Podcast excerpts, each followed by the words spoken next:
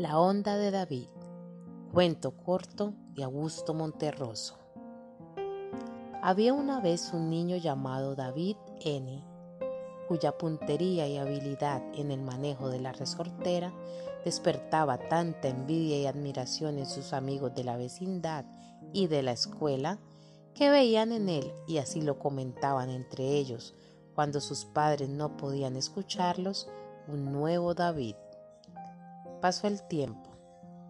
Cansado del tedioso tiro al blanco que practicaba disparando a sus guijarros contra latas vacías o pedazos de botella, David descubrió que era mucho más divertido ejercer contra los pájaros la habilidad con que Dios lo había dotado.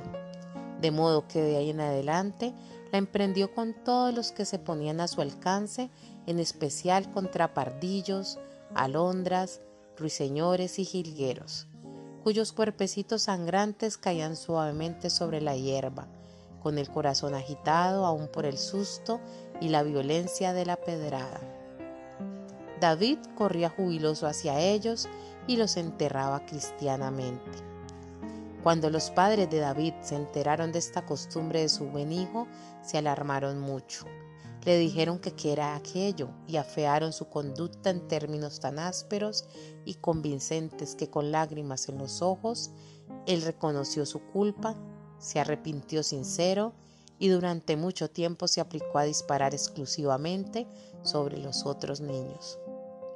Dedicado años después a la milicia, en la Segunda Guerra Mundial David fue ascendido a general y condecorado con las cruces más altas por matar él solo a 36 hombres, y más tarde degradado y fusilado por dejar escapar con vida una paloma mensajera del enemigo.